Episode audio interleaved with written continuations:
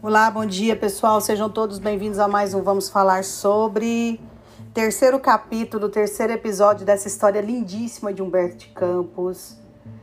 E semana passada eu encerrei trazendo um pouco desse trabalho que ele fazia de assistência da escutatória e da fala como conselheiro X que era um pseudônimo que ele usou naquela época, que era habitual para que se pudesse os grandes escritores, os grandes nomes da, da literatura, não colocarem os seus nomes assinando alguns artigos.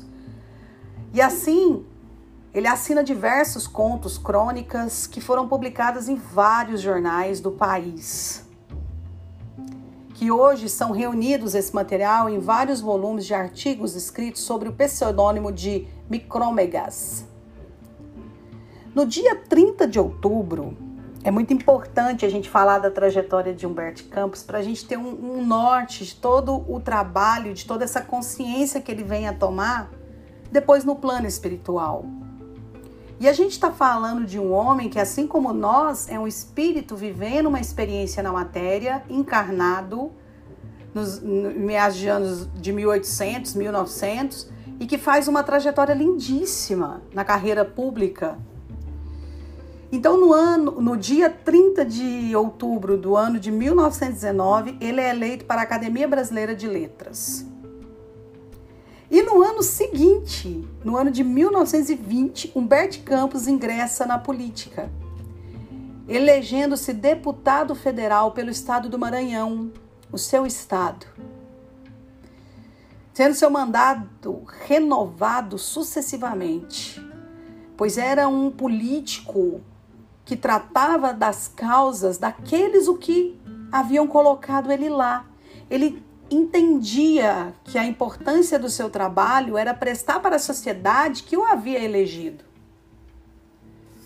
E claro, foi realmente vários mandatos de um trabalho muito coeso, muito forte, muito amparador às minorias, às classes sociais menos favorecidas, até que perdeu seu mandato quando o Congresso foi dissolvido durante a Revolução de 30. Que nesse período da Revolução de 30, o governo provisório foi instalado no país. Então, vários deputados, vários é, parlamentares, várias pessoas que eram ligadas a, a esses trâmites políticos tiveram seus mandatos encerrados e assim sendo é, colocado pessoas que eram ligadas a esse governo provisório.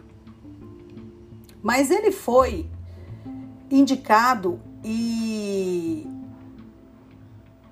nomeado inspetor de ensino de diretor interino da Faculdade Casa de Rui Barbosa, que foi ótimo para ele que já tinha toda uma escrita natural, toda uma leitura, todo um cabedal de, de inteligências, de informações, de livros, de conteúdo. Isso foi muito bom, foi muito enriquecedor para essa fundação.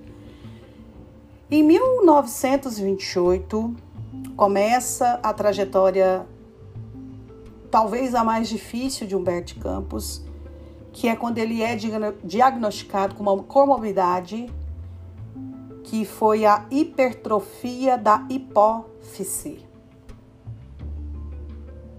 E no ano de 1933, já com a saúde já bem abalada, ele publica um dos seus livros mais importantes, uma das suas obras mais importantes, que se chama Memórias onde ele reúne lembranças dos tempos de infância e de juventude.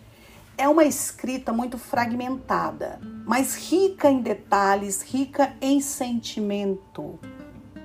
Ali ele conta a sua história, das suas, das, das suas impressões diante de tudo isso, que foi recebida pelas críticas e pelo público de maneira muito sensacional, sendo reeditada diversas vezes. E Humberto Campos escreveu poesias, contos, ensaios, crônicas e até mesmo anedotas. Inovou na crônica, adicionando novos elementos, tinha um estilo fácil de escrita, escrevia naturalmente e de uma maneira fácil de se compreender. Ao adoecer, muda seu estilo de mordaz e cômico e passa a ser um piedoso e compreensivo nas suas escritas. E assim ele sai em defesa dos menos favorecidos, e assim ele continua como conselheiro X, que era o pseudônimo que ele usava naquela época, aconselhando, acolhendo as pessoas com a sua ferramenta que era o poder da escrita. Eu espero que vocês estejam gostando. Semana que vem a gente já entra numa parte mais de todo esse material que ele nos deixa, todo esse cabedais de livros, já no processo do seu desencarne e já entramos depois no processo de todas as suas comunicações, os médiums que foram agraciados por essa oportunidade de terem esse contato com o Bert Campos, o trabalho que ele faz de assistência fraternal na espiritualidade e que é tão importante para nós que estamos aqui nessa encarnação, tomados de uma consciência espiritual e moral, tentando auxiliar dentro das casas espíritas, dentro dos, dos, nossos, dos nossos grupos de oração espíritas, com os nossos patronos, com o nosso regime, com as nossas forças e, sem sombra de dúvida, com o mais importante que é a nossa fé. Espero que vocês estejam gostando. Não deixem de curtir, Tá sendo um prazer estar aqui com vocês nesses podcasts.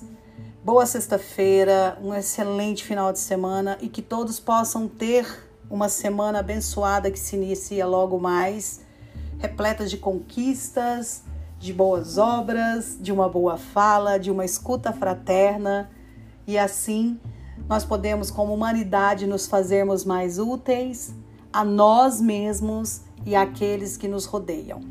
Grande beijo e até semana que vem.